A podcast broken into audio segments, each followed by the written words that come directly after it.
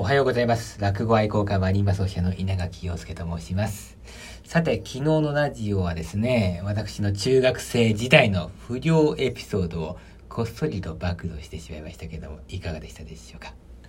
えー、まあ、あのー不良は昨日で卒業いたしまして、今日はシャーンとした、えー、立派な音楽家さんの姿にね、戻っておりますので、ご安心くださいませ。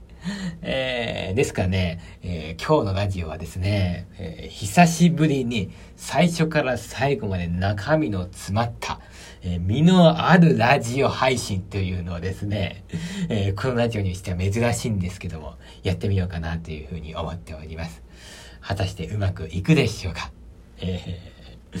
ちょっとあんま自信はないんでございますけどもね。えー、ね。普段はふざけてばっかりいるもんでございますから。うん、でももしうまくいったらですね、あのー無料で聞くにはもったいないぐらいの、え回になるかなというふうに思っておりますから、え本日のラジオは、えー皆さん、あのお時間ある方はもちろん、お時間がない方も、え最後まで聞いていただいて、私のことを見守っていただきたいなというふうに思っております。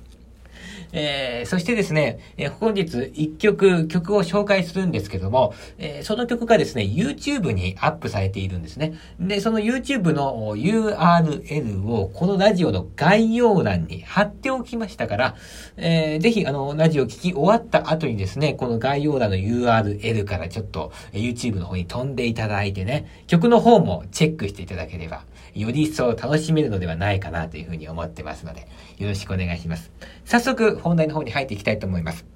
えー、私ね、あの、ある時、ある先生にですね、構造主義の本を読みなさいと、えーそういう風に言われたことがあって、んでですね、その本を読んでみたんですけども、ちょっと印象的な、えー内容でございまして、少しだけ紹介してみたいんですけども、どういうことが書いてあったかと言いますとですね、えその本にはですね、私たちは自分が思っているほど自由に物を見ているわけではないと。えーそんなことが書いてあったんですね。これなぜかというと、私たちは常にある時代、ある地域、ある社会集団に、えー属しているから、えーこの自分の属する社会集団が受け入れたものだけを選択的に見せられ、感じさせられ、考えさせられていると。えですから自分の属する社会集団が無意識に排除してしまったものは、そもそも私たちの視界に入入ることがないとね。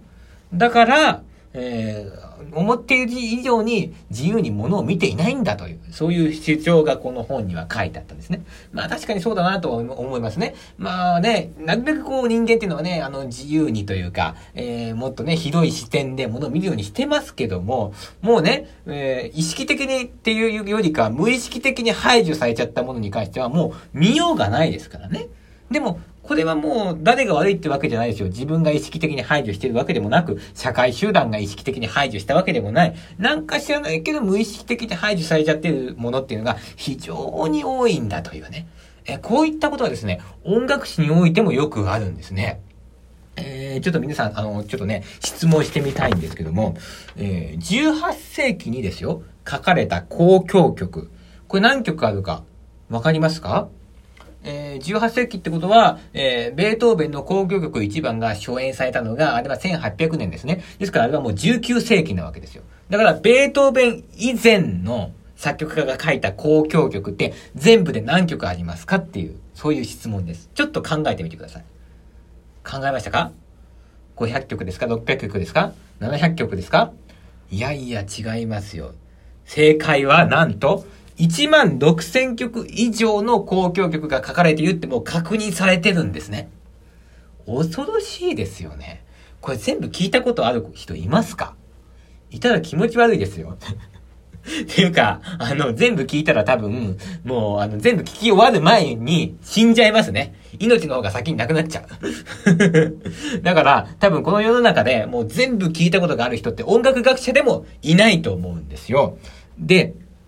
じゃあ我々はどれぐらいの割合のものを聞いてるかというと、多分ね、0.1割も聞いてないんじゃないかなと思いますね。えー18世紀ってことは、うん、例えば、ハイドンっていう作曲家がいますけども、この方は106曲の交響曲を書いてる。えーモーツァルトは、41曲ですよね。ってことは、この有名な二人を合わせても147曲しかないわけですよ。もう0.1割ぐらいですよね。多分、にもなってないでしょ？で、しかもですよ、この147曲全部聞いたことある人いますか？また聞きますけど。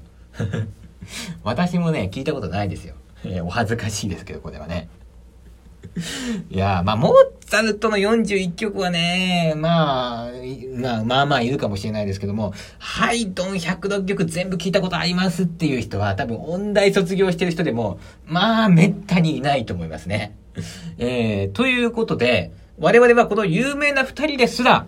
もうね、その中の一部しか聞いてないわけでしょ ?20 曲ぐらいしか聞いてないわけでございまして、もうその20曲を至るところで演奏会とか音楽史の授業とか、音楽史の本とかなんかでもいろんなとこで、そればっかりと見てるわけで、えー、ですからもうその20曲だけ見て、えー、それ以外の15,980曲ぐらいを、えー、無意識のうちに排除しちゃってるわけですね。でも、その排除されちゃってる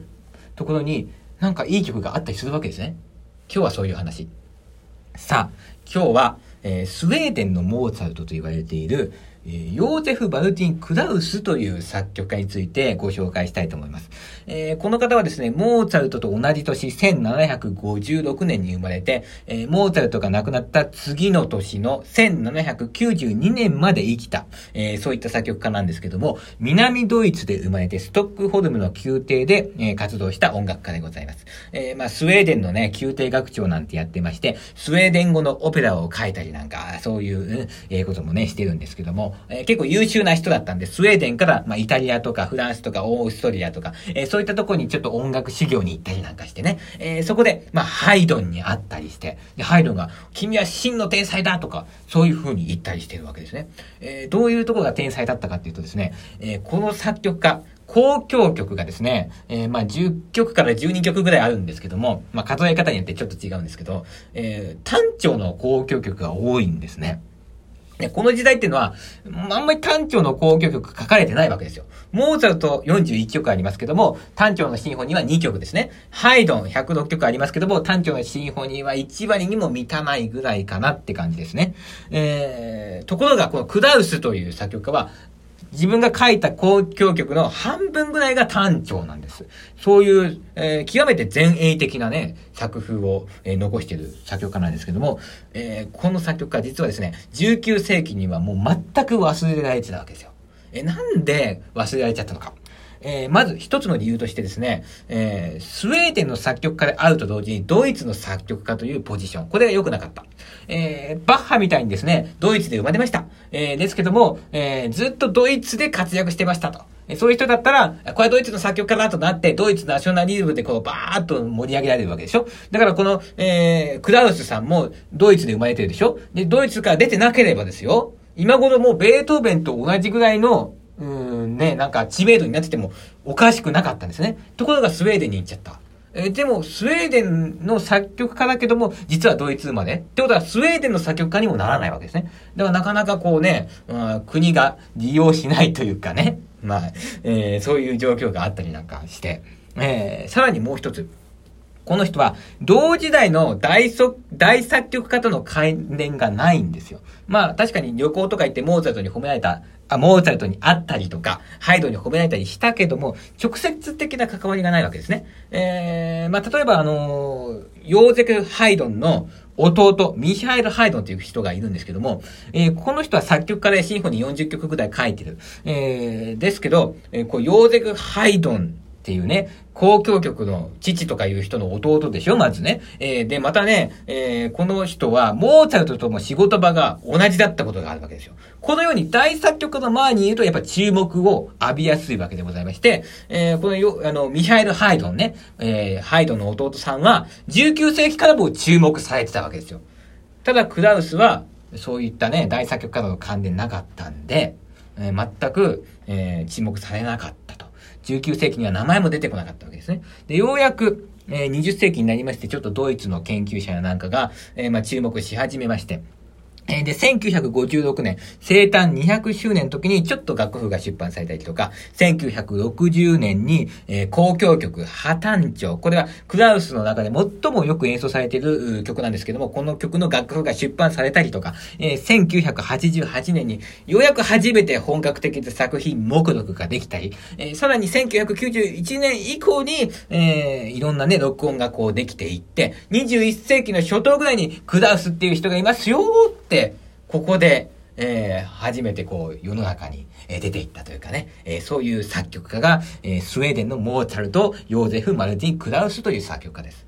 で、えー、今日ご紹介したいのはですね、えー、この方が書いた交響曲破綻調という、えー、この曲なんですけども、え全体20分ぐらいで、あまあ、様式としてはね、まあ、古典派の、まあ、構造なんですけども、え至るところで、え例えば冒頭とか、ロマン派の香りがしてきたりするわけですね。えそういったその、え古典派とロマン派の中間ぐらいの、え非常に面白い、え曲になっておりましてね。やっぱこう、古典派のシンフォニーっていうのはちょっと刺激が足りなかったりしますよね。で、逆に、ベートーベンみたいになっちゃいますと、えー、ちょっと長かったりして聞きづらいでしょ？だからその間、尺はちょうどいいけども、なんかいい具合で刺激があるよっていう、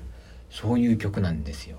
聞いてみたくなったでしょ？この曲ね、まあ、私個人の感想を言わせてもらうとですね、モーツァルトよりも私はね、好きなんですよ。ちょっと大きい声では言えませんけども。で、ぜひですから皆さん、えー、YouTube、えー、聞いてみてください。ちなみにですね、うちはおばあちゃんがいましてね、えー、おばあちゃんね、あのね、あの、新しい刺激とか与えないとボケちゃうんで、あの、この曲をですね、今日お昼ご飯食べながら聴かせてみました。そしたらうちのおばあちゃんは結構ね、好評でしたよ。あと、うちの親父さんもこのラジオ聞いてんですよね。うちの親父さん、なんかこれ聞いてくださいと言っても、いつも絶対聞かないんですよ。でも今日は聞いてくださいね。聞かなかったら原告、原骨ですから。次会った時に感想聞きたいと思います。そして、えー、リスナーの皆さん、え、さすがにリスナーの皆さん聞かなくてもげんこつはしませんけど、お尻ペンペンぐらいはしちゃおうかなと思いますから、えー、聞いてくれよ。えー、聞いたら、そしてお便りで感想を送ってください。ということでございまして、今日はヨーゼフ・マルティン・クラウスという作曲家についてお話ししました。それではまた明日お会いしましょう。さようなら。